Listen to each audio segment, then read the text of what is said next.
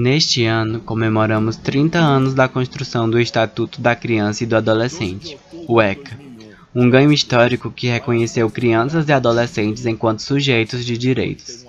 Paralelo a isso, entramos em outubro, o mês em que se comemora o Dia das Crianças, momento que somos bombardeados de propagandas que aludem essa data.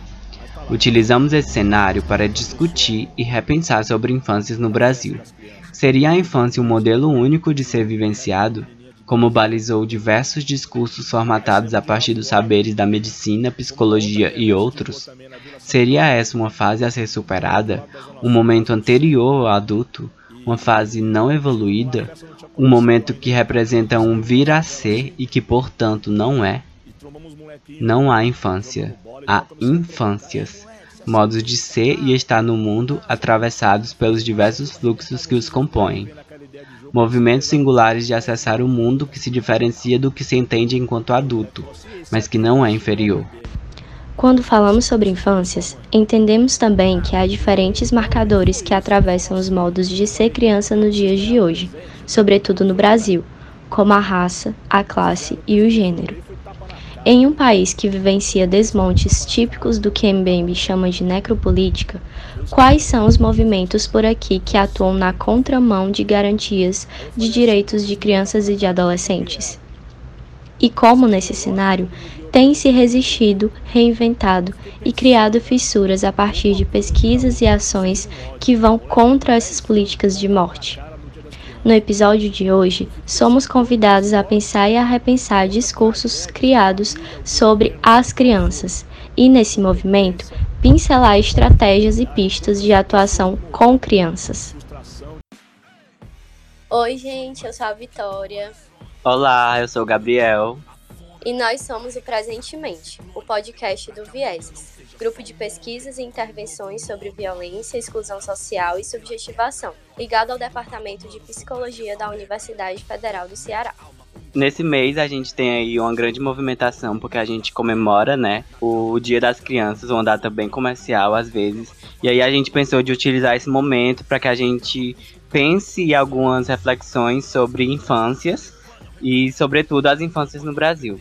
Isso, e para conversar com a gente, hoje nós trouxemos dois convidados, né? Érica, quem é você presentemente? Bom, é, quem eu sou presentemente, eu presentemente sou uma incansável, assim, uma entusiasmada, né, que insiste em não saber, né, e assim, esse não saber eu vivi radicalmente com a experiência da maternidade eu venho, né, transformando também isso em um horizonte ético, estético e político de vida, né? Ou seja, como eu posso ocupar esses lugares, né, e ao mesmo tempo sendo lugares de problematização de experimentação. Eu acredito é, e vivo, né, esse espaço de, de não saber como algum, como lugar, um lugar que pode nos levar ao encontro, né, um espaço é, de forte potências, de produção das diferenças e é a partir deles que eu ando me deslocando, me desafiando, né, criando, é, produzindo conexão. E esse e a universidade pública tem sido na minha vida um desses lugares, né, para tantas artistagens que eu venho é, experimentando em, coletivamente, né, porque eu não ando só, né. Eu sou docente do departamento de psicologia da UFC, do Programa de Pós-Graduação Profissional em Psicologia e Políticas Públicas da UFC Campo Sobral. E eu tenho esse presente na minha vida, né, de ser parte do coletivo Vieses, grupo de pesquisas e intervenções sobre violência, exclusão social e subjetivação, e também do Lab Green, Laboratório de Pesquisa das Relações Infância, Juventude e Mídia. E coordeno, né, como parte do, do Vieses, o projeto de extensão Maquinarias, Infâncias e Invenção. Então, como eu disse, eu sou essa pessoa que absolutamente assim me alegro em habitar os trânsitos e me arriscar com, é, mesmo que isso às vezes signifique a gente ser acompanhado, né, de um é, de uma experiência, né, é às vezes desconcertante, né, diante do outro, quando a gente não está como aquele que sabe mais, mas que também é uma experiência muito lúdica, né, essa experiência de poder pensar diferentemente, de poder ser outra coisa. Renan Dias, quem é você presentemente? Bom, eu presentemente sou um faminto, né? Alguém que sempre acredita em dias melhores para a periferia, acredita nos processos organizacionais autônomos, independentes, acredita na potencialidade em que cada criança, em que cada adolescente, cada jovem que esteja dentro da periferia ou fora da periferia, ele, eles representam essa, essa narrativa de potência, né? Então eu sou um, um morador de um bairro que é cansado com, com os roteiros programados né, da, da política, a gente acabou se auto-organizando e a gente, eu falo a gente dentro do coletivo mesmo, porque talvez grande parte do que eu sou hoje é fruto do, das minhas conexões dentro e das minhas relações, né? É, relações rizomáticas que a gente acaba criando com, com as pessoas, né? Então, é passar essa fome diária, né? Por justiça, por liberdade, por mais livros né, espalhados na periferia, por mais sorrisos nas crianças, né? Que a gente luta tanto. Então, eu sou essa, essa pessoa que está sempre procurando é, estar conectado com o que tem acontecido dentro do, dentro do bairro e fora do bairro. No passado eu morri, mas esse ano eu não morro. Quando a gente fala sobre esse tema, né, tem no senso comum muitas vezes que a infância é uma preparação para algo futuro, né? Que é uma noção muito equivocada que também pode colocar as crianças como seres dependentes, né, e produzidos assim entre aspas pelos adultos.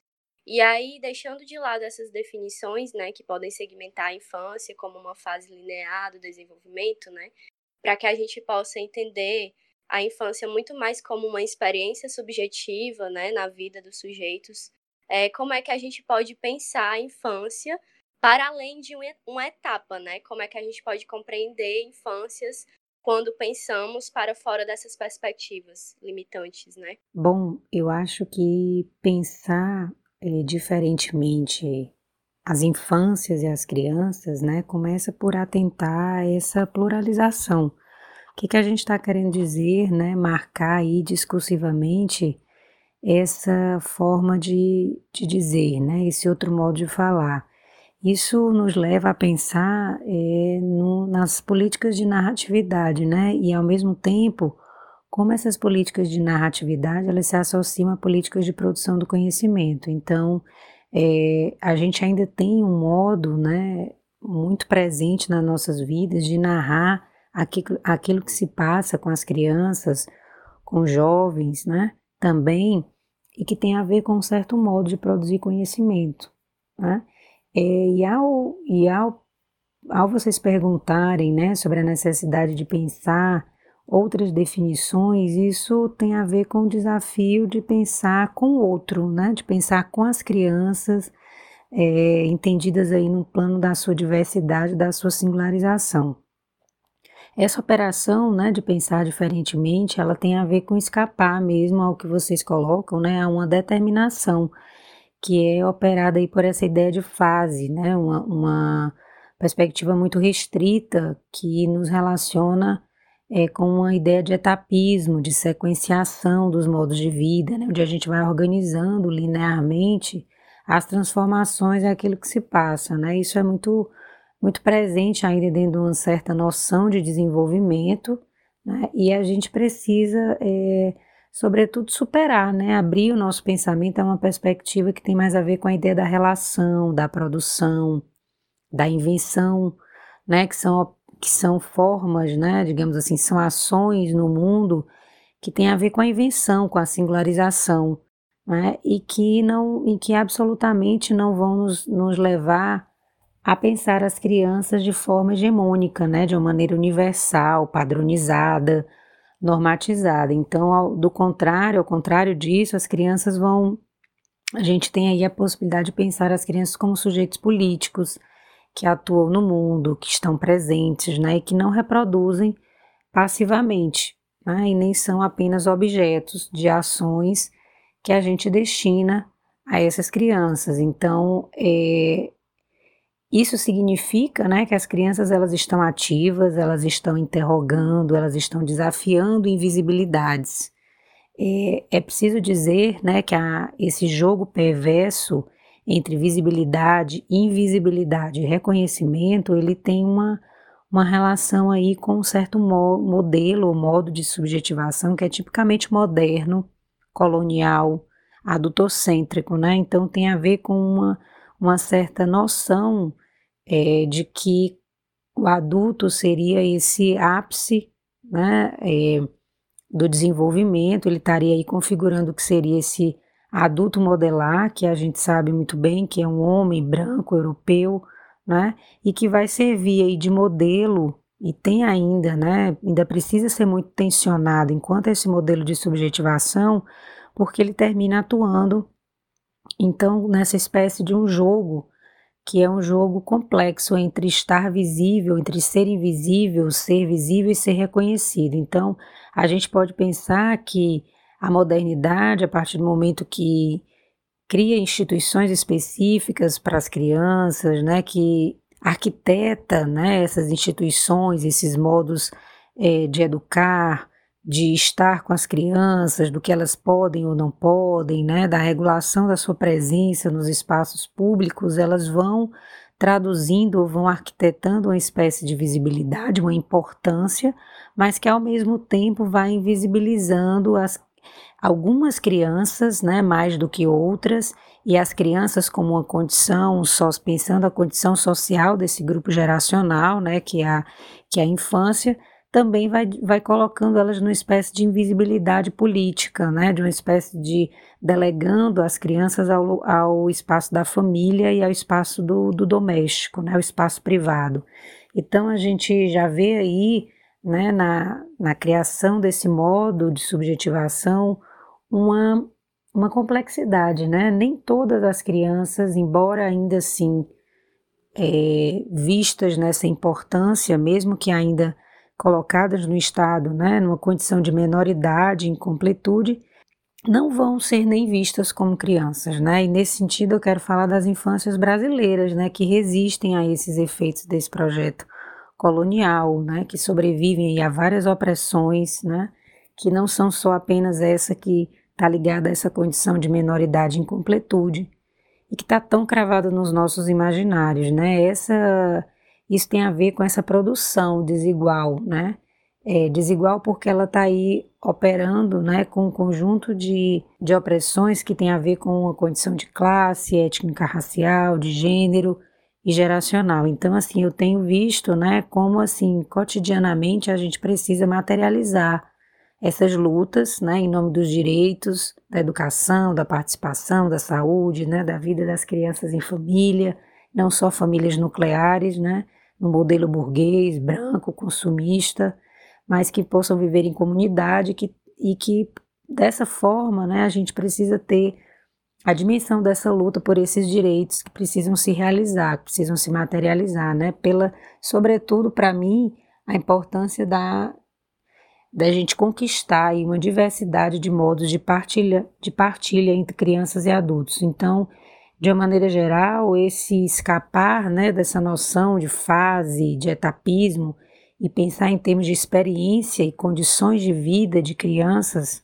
é, a gente está aí resistindo, resistindo com elas, né, diante desse enorme desinteresse, muitas vezes, pelas suas ações, né, afirmando os seus inacapamentos, as suas estéticas, positivando né, esses, essas estéticas, valorizando os encontros e as interações, né, e a partir disso que, que eu venho, sobretudo, desenhando também os projetos e modos de estar com as crianças, né? É, ressaltando que a, a potência, a potência desse encontro, né? E de como as crianças vão podendo agenciar também esse plano de esse plano comum a partir desses encontros. Então, é, eu trago muito essa experiência né, que a gente tem com, com o movimento social Fome. A gente iniciou tivemos uma simbologia muito marcante, porque a gente iniciou em 2013, né? Início de 2013, fevereiro. E aí a gente passou um tempo se reunindo na calçada, na praça aqui do bairro, nas esquinas. E aí a gente pensando, né, de como é que a gente poderia fazer essas ações práticas no bairro, a gente decidiu, né, fazer um, um iniciar com atividade de cinema, mais direcionada mesmo para o público, o público infantil. Aí a gente fez isso e a gente não estava nem tanto programado, mas coube que caiu no dia 12 de outubro, né, no dia das crianças. E a gente fez no bairro Vila União, que é um bairro aqui vizinho aos terrenos novos. E aí, disso tudo, a gente teve essa primeira experiência com o Cine, o Cine Mucambim, em referência a um açude que tem um estúdio histórico de dentro do bairro. Esse nosso Cine Clube, ele circula pelo bairro com, com produções tanto mais comerciais que passam na grande mídia, como as, as produções mais locais. E a ideia era de ocupar, e a partir dessas ocupações dos espaços públicos, a gente poder entrar com um diálogo sobre as perspectivas do bairro, da cidade. E dentro disso a gente teve essas, essas, essas linhas de, de observações que foram fundamentais para que a gente pudesse estar é, tá repensando é, de como a gente iria seguir sem parar no modelo no modelo tão mecânico e tão sedentário de como é os modelos que a gente estava presenciando do bairro, né? Os modelos hierárquicos, modelos burocráticos, né? Que a gente tinha muito esse, esses exemplos dentro do bairro, como a, é, as associações que já dentro do nosso cenário aqui de dentro do bairro já estavam todas findando, né? Para o para os, os favores políticos, né? Politiqueiros, né? Então a gente não queria seguir aquilo, queria ser é uma, um coletivo horizontal nas suas decisões. E nesse 12 de outubro de 2013, é, o que surge sempre dentro da periferia é da gente pensar a infância, pensar a adolescência, pensar a juventude dentro da sua complexidade, né? compreendendo toda a singularidade que que cada um de nós, enquanto militantes ou não militantes, ou simpatizantes, ou como jovem que participa das atividades, carregam em suas estruturas, né? E aí a gente ficou sempre é, sempre se perguntando de como é que a gente compreende né, essas, essas, essas diferenças e acaba trazendo para esse nossa, essa nossa militância é, aquilo que nunca ele é entendido como, como um valor, como, como narrativos ou como, como aceitação de corpos, como aceitação de ideias, que é a, a contribuição que as crianças, especificamente, colocam para dentro do bairro, né? Qual é o papel das crianças dentro do nosso bairro, dentro da periferia? Será que elas estão sendo ouvidas? Será que tem políticas públicas direcionadas para elas? o que é está acontecendo, né? Ou elas estão pairando, como o filósofo alemão Kant, ainda dentro da ideia da menoridade e precisam do esclarecimento. Que esclarecimento? Que Aufklärung é esse? E por quê? E será que ele é necessário? E a gente não estava nessa posição de esclarecedores, muito pelo contrário. A gente sempre nutriu a perspectiva de que até uma perspectiva zapatista do Levante Armado, né, do Exército Zapatista de Libertação Nacional em Chiapas, no México, que eles que eles trazem, né, que é ensinar aprendendo, não o ensinar aprendendo que que é repassado para a cadeia de ensino público do Brasil, mas é muito para além disso. É dentro dos afetos, é dentro dos desejos dessas dessas crianças. E aí a gente acabou criando né, várias atividades. E todas essas atividades a gente pensava que ia atingir mais o público jovem, mas por incrível que pareça, na, na prática, né, é, o público que, que comparecia em, com mais peso eram sempre as crianças, né, sarau, né, aulas de música, o cinema, né, a, a, o Natal Solidário, todas essas atividades que a gente pensava dentro dessa, dentro dessa nossa militância, elas acabavam sempre tendendo com a participação e a colaboração dessas crianças. Então, assim, é, pensar dentro dessas singularidades, é, eu acredito que é muito para além dessa linearidade que nos é passada, né? seja dentro do nosso ambiente familiar, seja dentro do ambiente de ensino, né? que, que se toma as crianças como, como essa uma fase uma fase imatura, uma fase que não tem o seu devido valor de, de contribuição para a sociedade, né? Acho que Renan traz muitas reflexões, assim, eu fiquei pensando sobre, sobre várias coisas, né? Sobretudo esse papel ativo das crianças nessa construção, porque acaba que tem-se muito imaginário de que as crianças é, vão, é, vão receber aquilo que a gente tem a passar, né? Às vezes eu fico pensando até mesmo sobre a psicologia, eu, eu enquanto um futuro profissional, né? É, o papel que a psicologia tem nesse movimento de colocar as crianças como é, etapas de um de desenvolvimento, né? E aí o Renan estava falando sobre é, essas complexidades, né? Que isso já é e é contra esse imaginário social e tal, e também de não ver a criança como um simples assim, ai, é, vai ser alguém que vai receber alguma coisa, mas que também tem um papel ativo. E aí nessas direções, né? Nessas linhas, tem uma outra questão que esse imaginário também toca, que é a questão até mesmo assim de uma certa linguagem, né? A gente tem uma, uma ideia é, meio que dicotômica entre o que seria uma linguagem infantil e uma linguagem adulta, né? Sendo a adulta mais pautada em uma ideia de racionalidade e a infantil mais atrelada a uma imaginação. Muitas vezes tem essa ideia de que essa linguagem vai ser ela, ela vai ser aprimorada, né? Ela vai, né, na, quando for adulta, vai ser um outro tipo de linguagem. Enfim, aí nesse sentido, quais, quais são essas reflexões que a gente pode trazer sobre a questão da imaginação infantil como uma forma de acesso à linguagem. E aí, nessa discussão, qual a importância do, do acesso às crianças à ludicidade, às ferramentas criativas, ao brincar, enfim.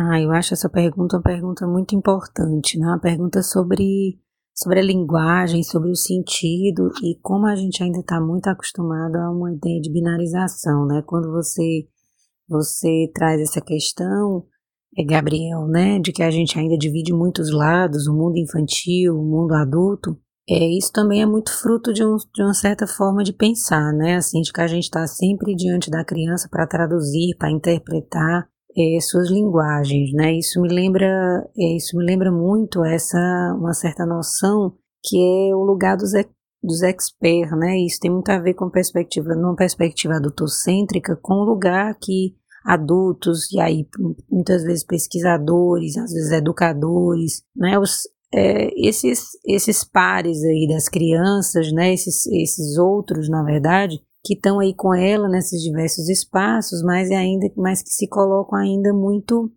aí muito impregnados, né, com esses processos formativos que estão é, aí, que são coloniais, né, que tem essa linha dura da ideia de falar pelo outro, de salvar os outros, de explicar o outro. Eu acho que a gente precisa desviar, torcer aí o lugar desses experts. Isso tem muito a ver com essa experiência da linguagem, né, com a experiência que as crianças nos convocam quando estão é, nos convidando a partilhar de outros modos de entender o mundo.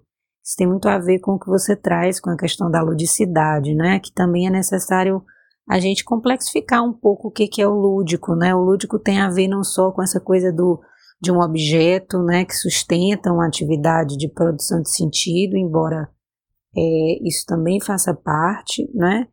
É, o lúdico não é absolutamente alguma coisa trivial, né, e nem que a gente possa simplesmente objetificar como ou usá-lo de uma maneira instrumental, né, como meio de promover o desenvolvimento, né, que é uma narrativa muito conhecida e eu acho que é muito que captura muito os sentidos do lúdico numa única direção, né?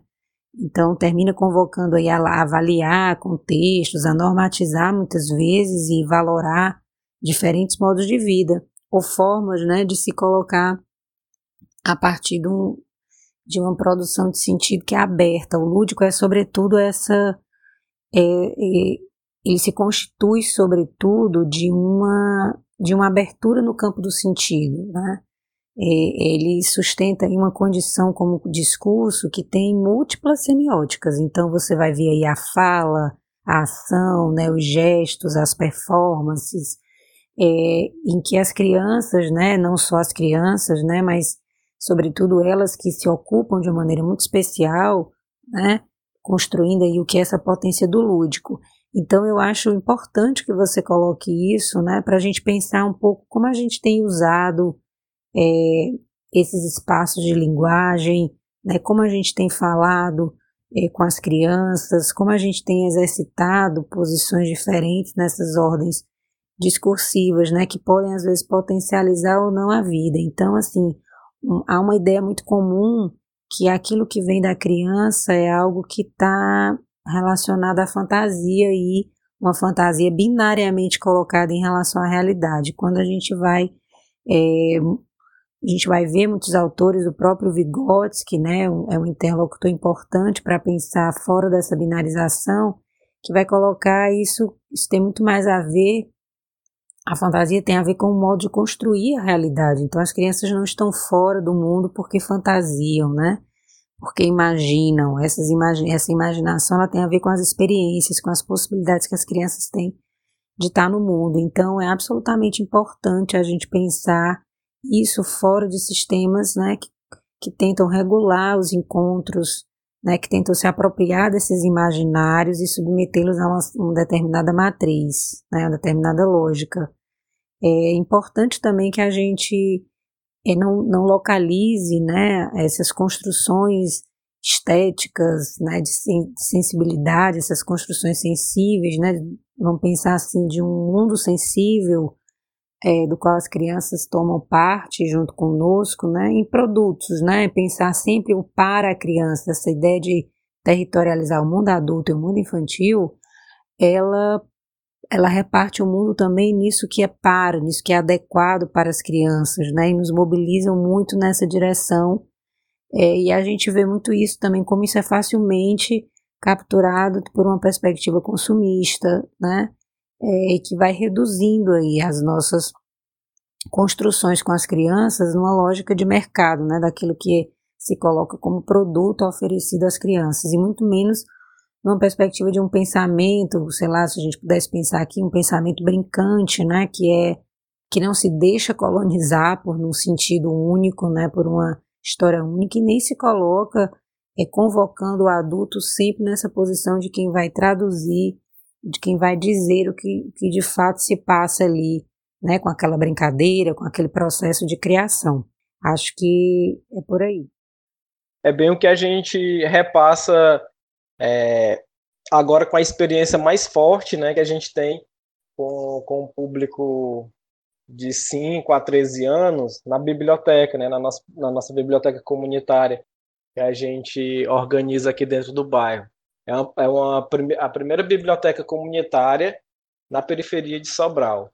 A gente tem uma biblioteca municipal dentro do na cidade e temos essa essa essa biblioteca comunitária. Nós estamos com um acervo de uns mil, mil livros, né? Todos doados, né? Pela galera.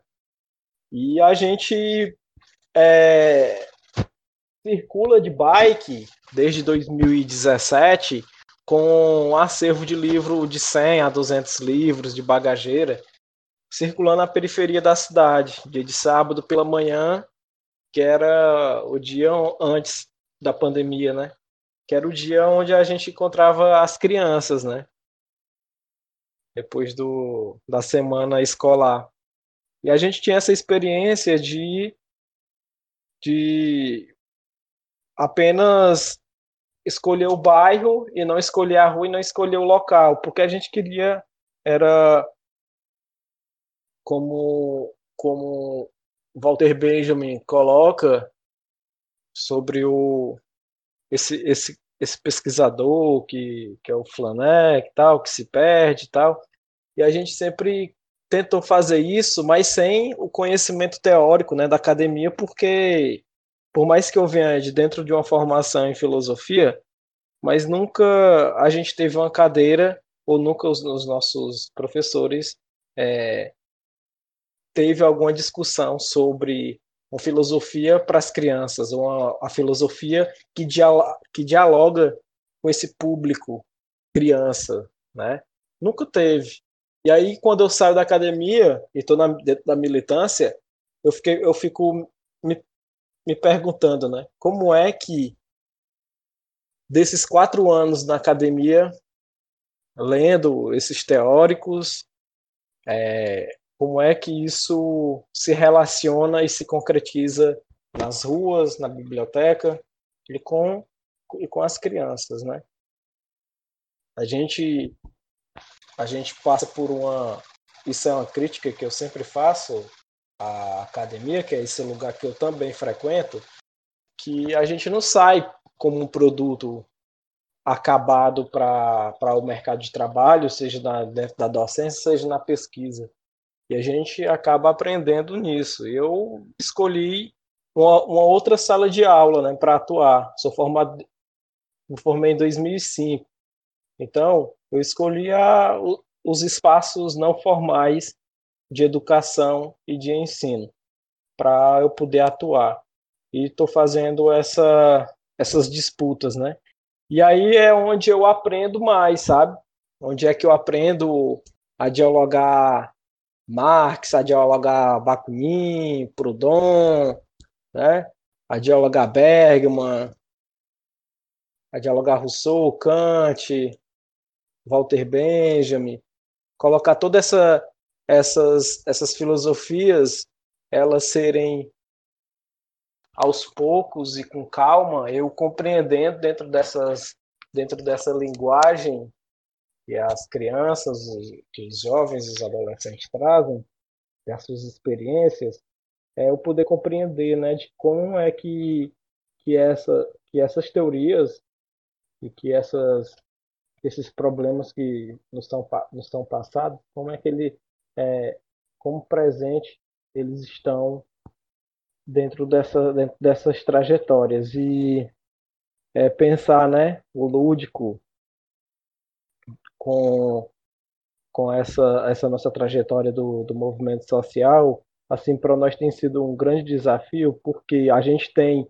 essa nossa vida de militância social, mas não é só ela, né? A gente tem também tem que ter a, tem a, os estudos que a gente faz, né? Nossa vida universitária ou não universitária, ou, ou a vida secundarista, a gente tem a nossa vida para a gente trabalhar, e aí a gente tem essa nossa vida com a família, e tem a militância, a gente consegue também estar tá pensando em metodologias para a gente trazer, por exemplo, para a biblioteca. A biblioteca comunitária da Alberto Mendes, ela ela é, tem seu espaço físico cedido pela minha avó. Ela cedeu um quartinho lá da, da casa dela, muito pequeno assim, e a gente colocou os nossos livros, os, os, os, tanto os nossos livros como os livros que a galera estava doando para gente. E aí a nossa ideia era de que a partir daquele espaço a gente pudesse é, distribuir os livros e fazer esses livros circular e, e pensando, né, de como é que a gente faz faz desse espaço uma, uma estratégia para a gente estar tá pensando é, uma pedagogia libertária é aplicada dentro da periferia, com cursinhos para vestibulares, com roda de conversa, com grupos de estudo, com cine debates. E aí a gente pensou tudo isso, né? Aí a gente, ao mesmo, no mesmo dia que a gente estava levando os livros para lá, uma coisa interessante que, que, que, que aconteceu, né, foi de que ao mesmo dia que a gente estava levando, no sábado, né, que antecedeu o domingo do Dia das Mães do ano passado, né, é, a polícia tava, a polícia militar estava fazendo a inauguração de uma base comunitária de segurança uma rua antes da biblioteca. Quer dizer, a gente luta com essas nossas armas livros né, e um mundo de imaginação para ser conquistado. E a política pública municipal de segurança é criando né, esses, esses ambientes simbólicos de repressão e amedrontamento da, da comunidade. Então, é, isso serviu para que a gente pudesse é, reafirmar essa, essa nossa postura enquanto jovens de dentro do bairro que acreditam em, em outros modos de se fazer política.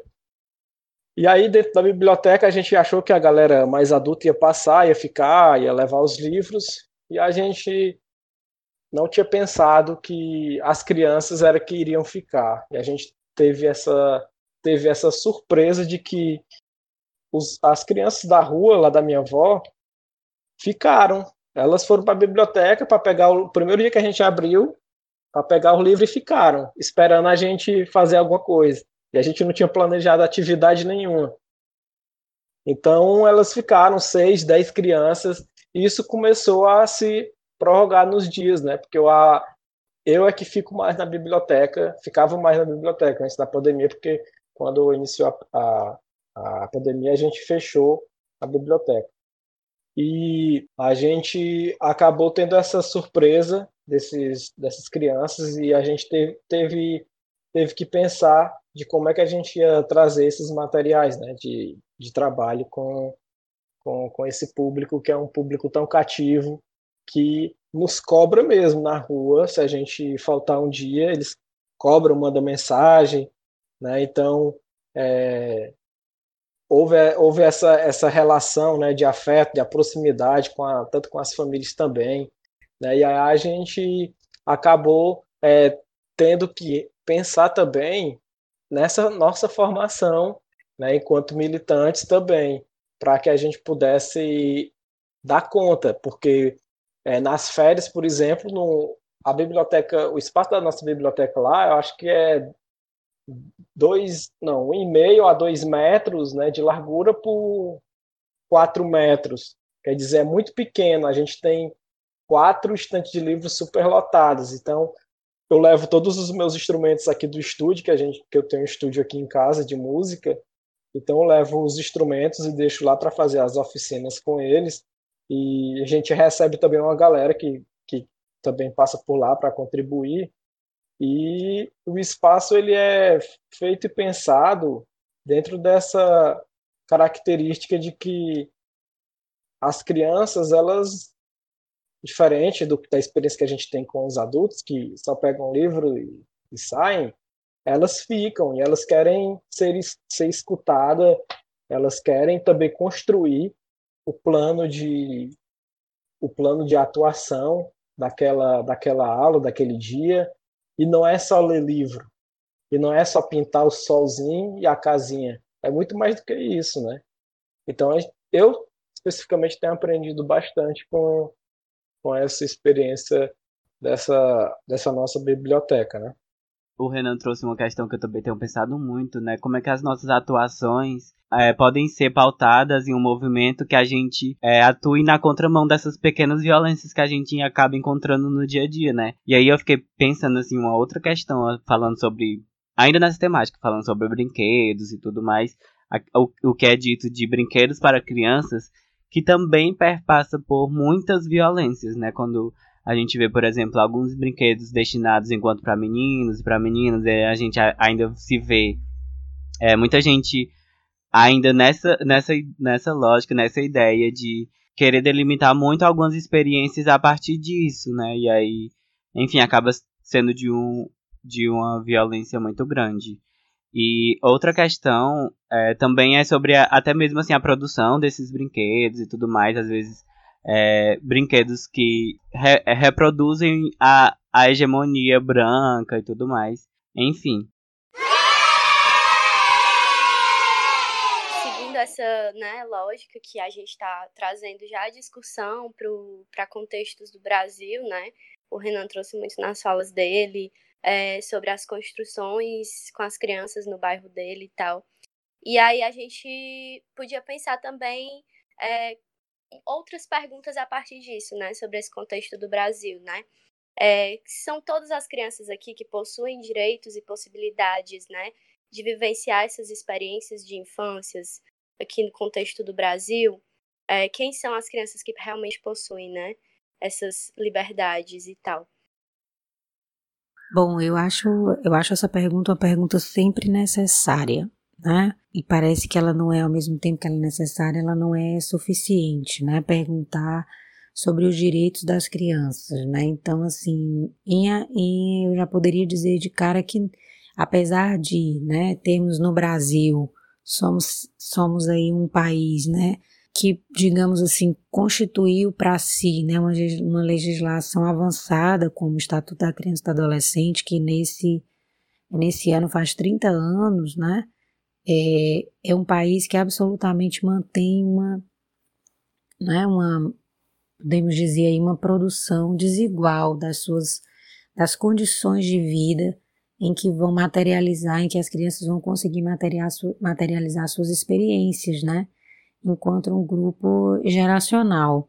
Então, assim, elas, embora sejam sujeitos de direito, né, a gente tem aí, é, em torno dessa condição, um absoluto, né, uma absoluta desigualdade, quer dizer, é, situações as mais diversas em que a gente vê desde, né, desde a violação desses direitos, é, uma violação é, sem, né, sem precedentes, né, a contextos que também não, não promovem essa garantia, se não chegam a uma violação extrema, né, se mantém ali numa, numa linha tênue né, e de risco para a vida de muitas crianças. Então, o Brasil é esse país contraditório, é, de um tamanho expressivo também geograficamente, né, e que carrega historicamente essa marca dessa desigualdade. Isso torna ainda mais desafiador a gente pensar então o que é fazer é, política com as crianças, o que é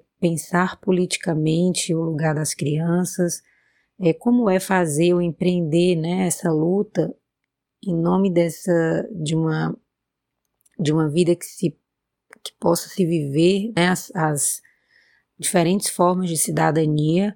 Então, assim, eu queria é, ressaltar isso, né? Ressaltar que a gente vive num país em que é, é ainda é muito desafiador, né? Desafiador para a gente pensar que a gente precisa pensar essas violações e essas violências, né, como um, um braço aí de uma captura colonial das nossas potências, do que a gente pode fazer com as crianças, né, do, e isso nos vem sendo roubado, né, a gente, o que que a gente pode pensar sobre as relações que, que são possíveis, né, entre mulheres, meninas, meninos, homens, gays, mulheres, homens trans, né, para além das relações familiares, domésticas, né, onde é que nós temos nos encontrado com as crianças, né? A gente tem vivido situações em que esses encontros intergeracionais, esses encontros com as diferenças, eles estão sendo travados aí sempre num campo perigoso, num campo do pedagógico, né, algo que é extremamente às vezes calculado, institucionalizado e que vai se e, vai, e que vai se configurando com esse como esse campo do que é destinado, apropriado para as crianças, né? E eu me pergunto assim, quais os espaços que a gente tem para proteger sem tutelar, né? Para educar na partilha, para desaprender, né? Um pouco, é, sair um pouco de uma relação de poder saber, né? Que que tudo quer dizer sobre a experiência do outro. Então, acho que isso tem muito a ver com defesa, né, com promoção dos direitos, né, e com possibilidade de vivenciar experiências, né. É, como é que a gente pode dar espaço, como é que a gente favorece, potencializa espaços de, de expressão para diferentes, né, para diferentes condições e modos de viver que as crianças travam, né, nos seus diferentes territórios. Eu coordeno um projeto em que a gente tem a possibilidade de ter como interlocutoras crianças de um território periférico da cidade é, que nos desafiam né, diariamente né, a pensá-las nessa positivamente, né, para positivar suas experiências, né, no sentido de produzir com elas narrativas em que elas possam é, trazer isso à tona, que elas possam partilhar a cidade, que elas possam entrar nessa disputa de sentido sobre o que é produzir, o que é viver nas condições que elas vivem, e ao mesmo tempo flagrar essa, essa perversidade que é essa produção desigual. Então, ao mesmo tempo, é um desafio que a gente precisa é, fazer para não colar essas diferentes experiências em, em negativos, né? Olhá-las só pelo ponto de vista do que falta, do que elas não conseguem, do que elas não têm, né? Mas olhá-las como sujeitos que têm direitos e que já né, empreendem um, um é um desafio diário, né, de se colocar nesse mundo, é, rachando essa imagem, né, essa imagem de um que, de, que não as favorece, né, ao mesmo tempo também empreender do outro lado, sem esquecer, né, é, como envolver crianças que estão em condições muito mais favoráveis e que também precisam se pensar como pertencentes, né, como pertencentes ao mundo, para além dos seus próprios nichos familiares, das suas condições mais favoráveis de vida. Então, eu acho que isso tem a ver com esse campo complexo, né, de constituição das crianças como sujeito de direitos, tendo, tendo aí crianças que partilham de situações de vida completamente diferentes. Então, é, onde temos aprendido sobre ser, né, sobre exercer cidadania, né? Será que as crianças que estão em contextos mais favorecidos é, têm uma experiência com o Estatuto da Criança e do Adolescente que é muito curricular, né? Como é que elas tem aí na possibilidade da convivência da cidade, da diferença do espaço público, um lugar para se constituir é, como esses sujeitos, né? É, é, nessa discussão, né, eu acho que foi muito produtiva e muito válida que, que a Erika traz sobre o ECA, né, esse ano a gente completa 30 anos de um, de um movimento que foi, de fato, um ganho bem social, né, porque foi muitas disputas, como a Erika vinha falando. E aí a gente pensa, né, sobre desigualdades, que a gente é, é bem visível no Brasil. E aí nessa discussão, eu acho que a gente também pode é, ainda essa discussão sobre garantia de direitos, né? É, a gente sabe que no momento da pandemia algumas desigualdades foram é, visivelmente alargadas, né? Assim, desigualdades que já existiam, mas que que agora foi bem mais acentuada.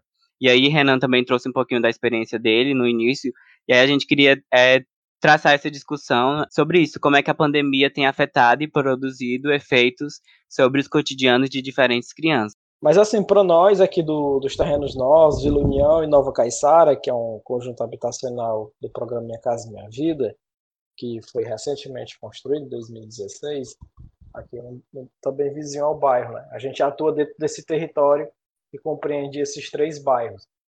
Para nós, do, do Movimento Social Fome, é, foi um baque muito grande, e está sendo ainda, porque no, as nossas atividades nenhuma voltaram a serem realizadas, porque a gente é, aglomera pessoas, né? aglomera principalmente crianças. Então, é, a, a, nossa biblioteca ela foi fechada, né? Toda vez que eu vou lá na, na biblioteca é uma luta, porque as crianças já correm logo para a porta da biblioteca para entrar, e aí eu tenho que explicar para elas né, que ainda a gente não abriu, está tendo esse cuidado.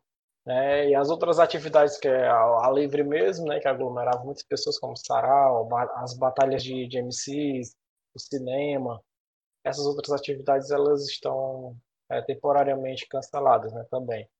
E aí a gente ficou é, pensando e se reinventando, na verdade, como é que a gente é, iria fazer para que é, essa nossa atuação também pudesse é, continuar dentro desse cenário de pandemia, mas com toda segurança. E aí, no início, em julho, acho que foi em junho, foi em julho, a gente, a Rayana, que é minha companheira, Rayana Souza, ela conseguiu aprovar é, ser aprovado em dois editais, escrever uns projetos, dois projetos para serem aprovados, dois foram aprovados em dois editais a nível nacional e aí a gente conseguiu é, recursos para manter uma, uma, uma, ideia de que era para as 12 ou 10 crianças do, que frequentavam a, a biblioteca, que a gente tinha essa a proximidade da, da frequência né, mais diária delas, é, a gente conseguiu fazer com que, nesse período, em um mês da, da pandemia, elas a gente fez um kit né, de alimentação para as crianças e um kit de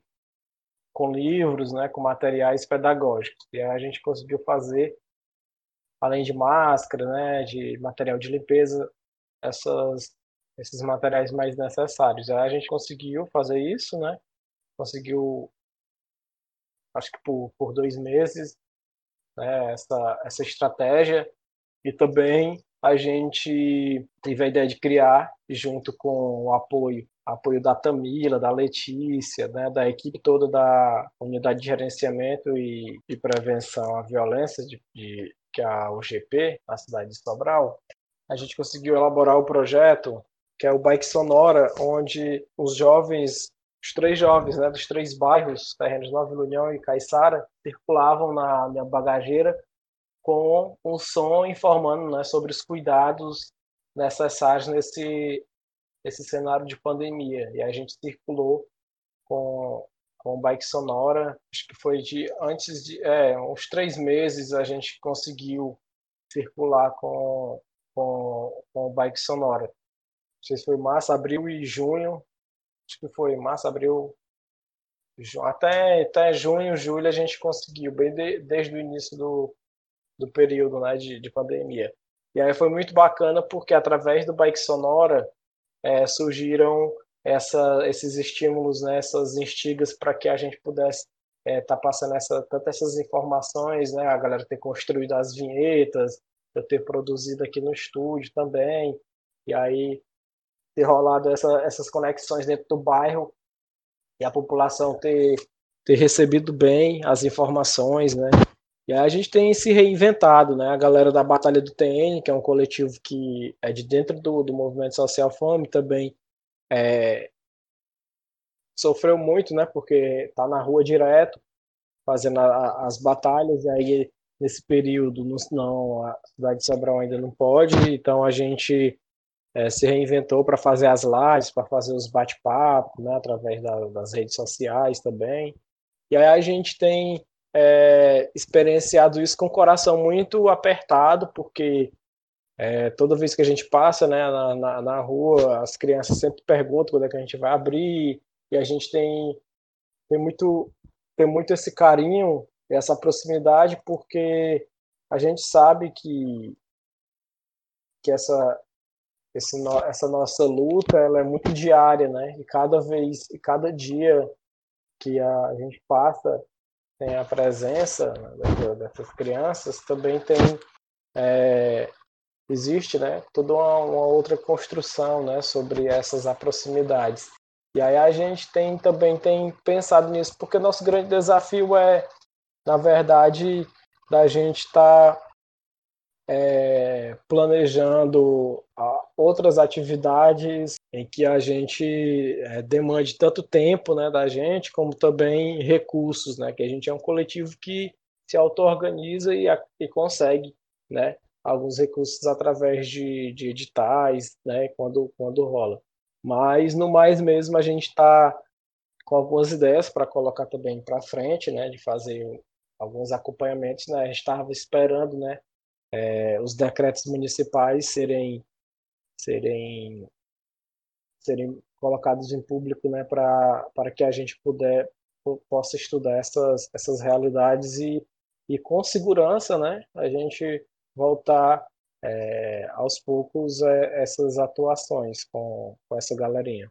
Massa, gente. É, agora fazendo um arremate final, né, do que foi discutido aqui e trazendo uma reflexão também, né, sobre como essas estratégias que tanto Renan quanto a Erika foram trazendo, né, dos seus trabalhos e construções com crianças, é, como essas, essas estratégias também movimentaram afetos e possibilitaram novas é, perspectivas, né, de enxergar esses sujeitos e potencializar, né, o que eles têm a nos trazer, né, a dizer para o mundo e como enxergar o mundo também e, enfim, mais ou menos isso, né? Eu achei muito potente, tanto o Maquinarias, como a Erika apontou na sua fala, quanto a biblioteca comunitária também do Renan.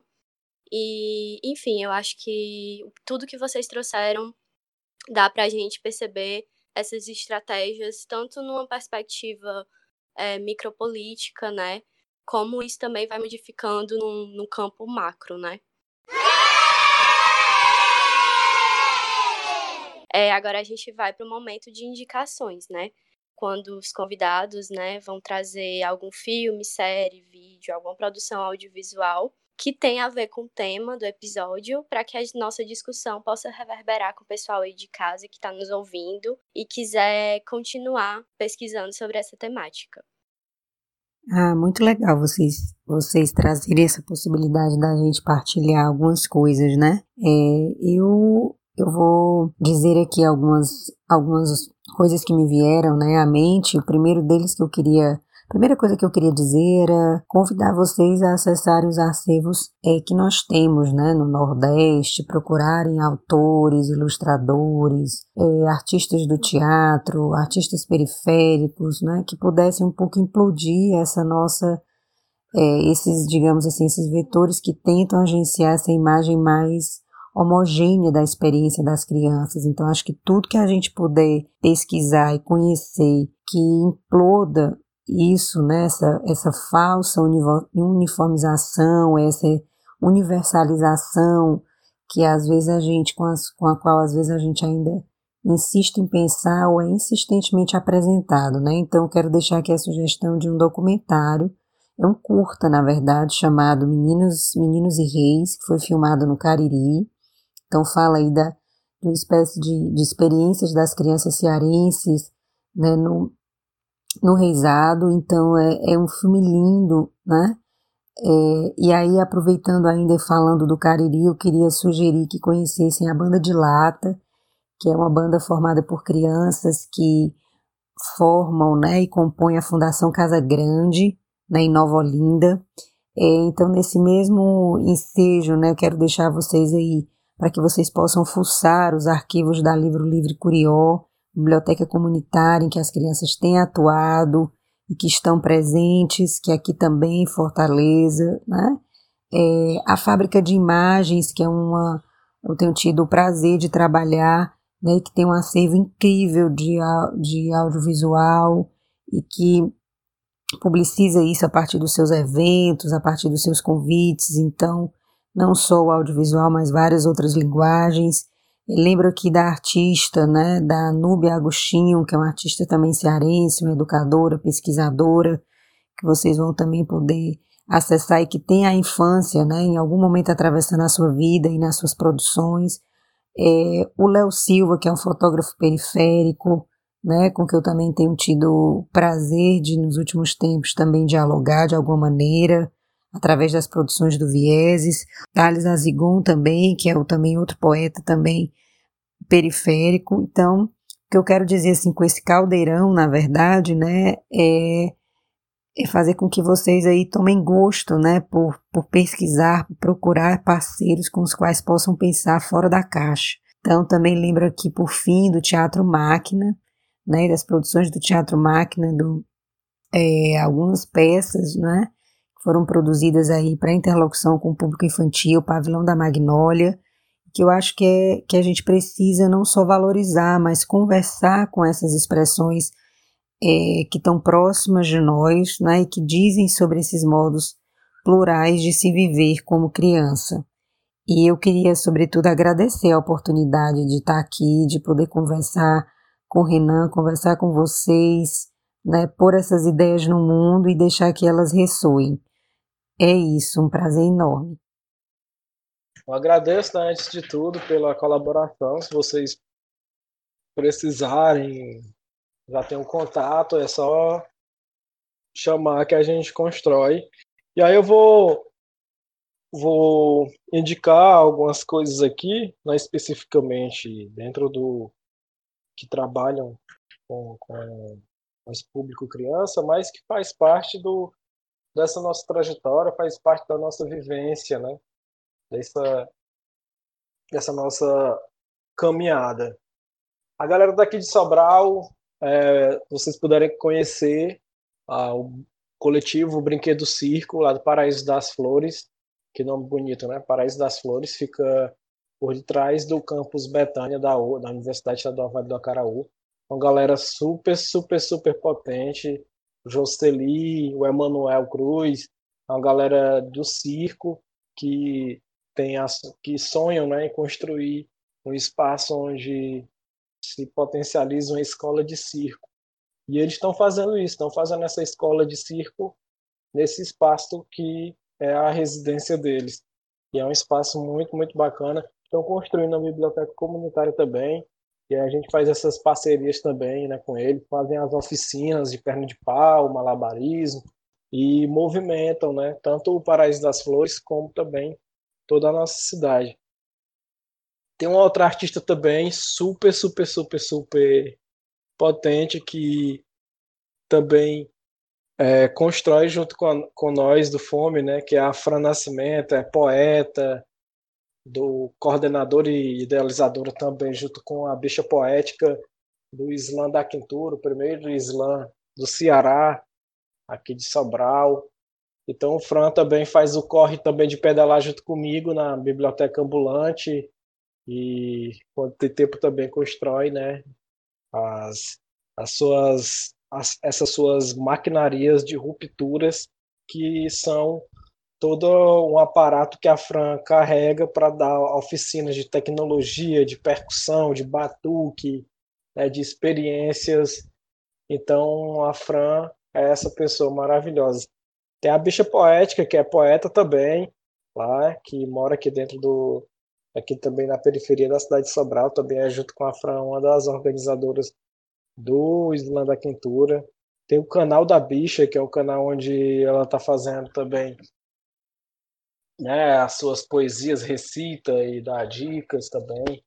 É, a gente tem também para o audiovisual, e aí já não entra tanto né, dentro, da, dentro dessa perspectiva do olhar do olhar infanto né, e tal, mas está tudo dentro porque são adolescentes, são jovens que tiveram a sua a, a, o período, né? Período não, né? O, a, essa vivência de ser criança na periferia. Então esses jovens, que é o coletivo da Batalha do Tênis, quem quiser conhecer, tem lá no Instagram, no Facebook, no YouTube. E tem um trabalho super massa que tanto eu dirigi a fotografia, como também é, colaborei na, na parte de, de, direção e produção da primeira Saif, que é uma Saif Resistência, que é uma música coletiva que os meninos fizeram. Cinco meninos e uma menina, a Sabrina Sá, também é poeta do Islã. Então a gente fez em 2017 a, essa primeira Saif daqui da cidade de Sobral, uma música coletiva desses jovens, vale muito a pena é, escutar e, e, e, sentir esses anseios que, que, eles, eles tentam colocar e tentam repassar dentro da música. Um livro, e aí esse livro ele marca também é, um pouco do que a gente tem, tem compreendido dessas nossas indicações, enquanto indicações dos nossos, do, da galera que está fazendo, né, da periferia que está produzindo, que é o livro do Eduardo Tadeu, o ex-cantor do Facção Central, um grupo de rap de São Paulo, que aí ele escreveu esse livro, o primeiro volume, já tá, são dois volumes, de mais ou menos 400 páginas. Um cara que veio mesmo da periferia paulistana, narrando né, essas trajetórias inversas. E é, o título do livro é a, a Guerra Não Declarada na Visão de Favelado, onde tem ele consegue é, repassar né, toda uma, a vivência que ele teve no, na, periferia onde ele, ele morou e participou do grupo né, do Facção Central. E por que, que eu falo do Facção Central? Né? Porque, na verdade, o Central nos inspira. Né? Quem conhece, quem conhece, escuta a música do Facção Central, é, por ela ser o rap mais pesado que, que existe dentro do gênero, a gente consegue abstrair muito do que é muito do desse nosso chão onde a gente pisa. E tem a música deles, 12 de outubro, que tem uns versos que inspiraram nós a fazer um evento aqui dentro da periferia, que é o Dia das Crianças na Periferia. Hoje tem Dia das Crianças na Periferia. E tem um verso dele que inspirou a gente a fazer esse evento, no sentido de que a gente pegou esses versos dele e reverteu o sentido, né? Que é um verso dessa música, 12 de outubro, onde eles falam o seguinte: Hoje é dia das crianças e daí? Quem vê sangue não tem motivo para sorrir, não existe presente, alegria, nem dia das crianças na periferia.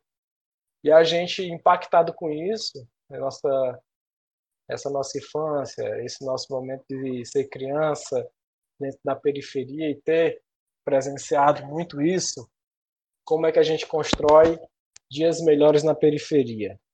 É reafirmando, é, é conquistando, disputando as narrativas não violentas. E é isso que a gente tem feito, sabe? Tem colocado. Hoje tem Dia das Crianças na Periferia. Hoje vai ter Dia das Crianças na Periferia. Então, são, é nesse sentido né, que eu encerro as minhas falas com, com bastante alegria e agradeço, agradeço bastante pela, pelo convite e no que eu puder estar tá colaborando, estou por aqui. É, a minha recomendação é um, um, podcast que é produzido bem pertinho da gente, tanto geograficamente falando como afetuosamente, que é o Nucecast. É, o Nucecast é o podcast do Nucepec, que é o, Núcleo Cearense de Pesquisa sobre as Crianças, aqui da UFC, da Universidade Federal do Ceará. E lá eles tecem alguns diálogos sobre temas relativos à infância, adolescências, garantias de direitos, enfim. O Nucepec tem uma história política muito forte dentro dessa temática, né? Então acho que é muito válido dar uma olhada e conferir esse material muito rico que eles estão produzindo. E aí nas referências a gente vai deixar onde é, quais as plataformas que estão disponíveis. E aí, para encerrar, a gente queria agradecer imensamente a vocês, né, aos convidados Érica e Renan. É, se deixasse, acho que a gente passaria umas três horas falando, né, de tão potente, de tão incrível. Obrigada, gente. É, realmente foi muito potente, um diálogo muito massa. É, vocês querem fazer alguma divulgação dos seus trabalhos, das suas redes, Instagram, alguma coisa? Eu acho que a divulgação, acho que é só mesmo para quem quiser conhecer mais sobre os projetos que a gente realiza aqui com o Movimento Social Fome, é só acessar essas, as nossas, os canais das nossas redes sociais, tanto Instagram como Facebook, Movimento Social Fome, é, que está tudo lá e a gente tem todos esses nossos registros, né, da, do que a gente tem realizado ao longo desses sete anos vocês aí de casa, né, aproveitando essas recomendações, também pode acompanhar a gente por meio do Instagram do Vieses. Por, lá somos viesesufc. Lembrando que na descrição dos episódios e também no Instagram do Vieses vocês encontram o link do nosso Drive com todas as referências é, que a gente citou hoje, que a gente citou é, no, em episódios passados, enfim. Isso. É, vocês também podem contatar a gente por e-mail, basta escrever para presentementepod.gmail.com. E aí vocês sintam-se à vontade para mandar e-mail, interagir com a gente sugerir coisas, conversar, enfim. E mais uma vez a gente ressalta que o presentemente só é possível graças à construção conjunta de pessoas incríveis. Temos Matheus Leite e Renan Braga na edição, Gabriel Miranda e Vitória Gomes no roteiro e na apresentação, e João Paulo Barros na supervisão e viabilização do projeto. Nos encontramos presentemente. No passado eu morri, mas esse ano eu não morro.